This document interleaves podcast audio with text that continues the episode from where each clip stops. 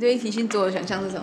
我对一体性桌游完全没有概念，就是我是一个不玩桌游的人，嗯，所以我也不知道说一般的桌游或者是可能跟所谓的一体性桌游是什么意思。我大概如果就字面上的意思，应该就是说某一个议题掺在游戏里面吧。就是一体加桌游，然后就 combine 在一起变成对某个东西。呀，没错。没有概念。小白，对，哦，我之前也有玩过，他就把议题带到桌游里面。我原本以为会很无聊，好像很生硬的那种感觉，可是发现他把议题融在桌游里面，就变得比较有情境，好像也还不错。我对议题性桌游的想象是用游戏的机制去带出议题的学习。可以先拆我简制一下，就议题的部分，就是我们跟知识可以做个对照，就是知识它是有个固定答案的，是说 A 等于 B，B 等于 C，它是有个固定答案的。但是像议题，它是带领一个思考，它不是一个固定答案的过程。好，那想要问一下我们的一零九五实习小伙伴千惠，那今天他是我们的桌游，我们的引导人员，想要问千惠这一款桌游呢，实际上它的背景是什么？可以请你跟我们介绍一下吗？移工人生这一款桌游呢，主要是我们里面有设计了四个角色。那这四个角色呢，其实都是一零九五过去所认识的移工朋友他们的背景所改写的。游戏的过程当中呢，我们有设计了一些关卡。让这些玩家呢，可以透过这些关卡的设计，去了解到说，哎，移工他们在台湾的工作环境，还有休闲娱乐，以及他们在加班上面会遇到哪一些情境。那最后呢，会有一个命运的抉择。那在这个关卡结束之后呢，就会得知说，哎，那玩家在这个游戏里面最后走向的结局是什么？听起来是一个可以让你整个体验移工的人生情境的一个历程。你准备好了吗？游戏即将开始。欢迎各位义工朋友来台湾工作，你们的义工生准备要正式展开了，请给自己一个掌声鼓励。好，所以现在只要要请你们来抽角色，我们请两组各派一位代表到这边来抽你们角色，帮我照四个颜色分别放。接下来帮我把角色卡打开来，这边呢就是印尼的妮妮，对，这边呢就是越南小香。Tôi là Hương, bố mẹ tôi là những người nông dân, ngày ngày bán mặt cho đất, bán lưng cho trời. Saat itu ada sedikit menabung. Suami kerja sebagai tukang besi karena kecelakaan kerja menjadikan keterbatasan fisik. 移工的原型人物认识完毕后，请玩家说说抽到的情境。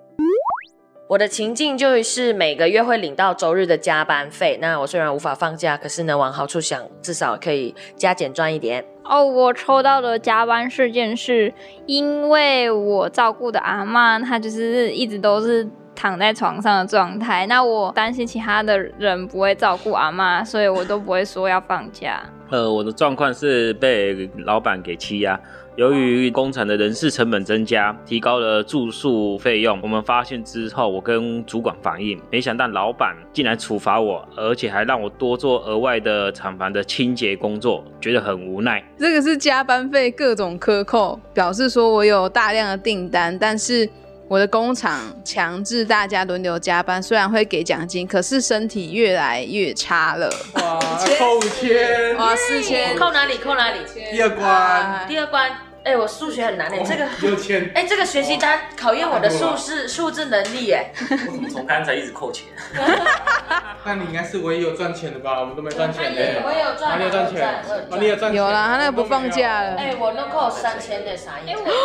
你扣多少哥？我没有扣钱。我有赚钱。但他是精神状态。天哪！等一下再乘以二，乘以二。对啊，大家虽然都是加班，不过有人赚钱，有人没赚钱。那在这个关卡呢，小香的加班事件，请你要记得数值都要乘以二哦。好，那又到了掷骰子的时间啦，那大家再掷一次骰子吧。哦，三，yes，三。那我们来看看你遇到什么样的事情吧。哦，要修哦。结果你换工，哎，你负债耶，很长哎。你负债，哇，应该身体扣五分，精神也扣分，身体扣分，精神扣分，呢加十分哦。你刚说人气很重要，有啥用啊？没有存到钱，请你负债的部分扣一万。体验移工生命中的那些难以抉择，仔细听听我们说了什么。我我希望那个我的钱赶快进来，因为我现在有点小没钱，跟我的那个精神状态不太好。我一直做工作，我工作做不完，小没钱而已吗？我工作做不完嘛，放假还要一直赚钱，我一定要好一点，拜托拜托拜托拜托。好，那想问奥斯卡，就是你在玩了这个移工人生桌游之后，因为一开始你有说，其实你对议题型的桌游你是比较没有就是任何的想法跟想象的，就你觉得可能是一个议题，然后加一个桌游这样子。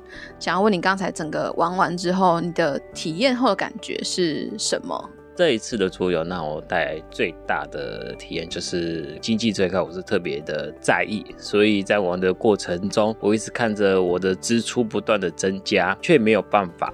过程中我身体出了状况，我需要请中介，然后还要不断的支出。在经济这一块，让我最大的体验就是，原来义工在各个方面有不断支出，然后却不知道怎么去解决。我是小植，第一次玩一体性桌游的时候，我原本以为一体性的桌游都会很生硬，但其实代入感蛮强的。更重要的是，我觉得这个《移工人生》桌游最有趣的设计是，它一开始的那个一分钟签名的那个，我觉得算是破冰吧。然后呢，很真实的传递了移工在出门工作之前就要签下很多的可能是不平等条约啊，或者是大笔的欠款负债的这一种情境，会马上让我们进入一个状况。就算你不知道移工。是什么样的状态，都会顿时就是进入，然后往下去参与所有的游戏跟关卡。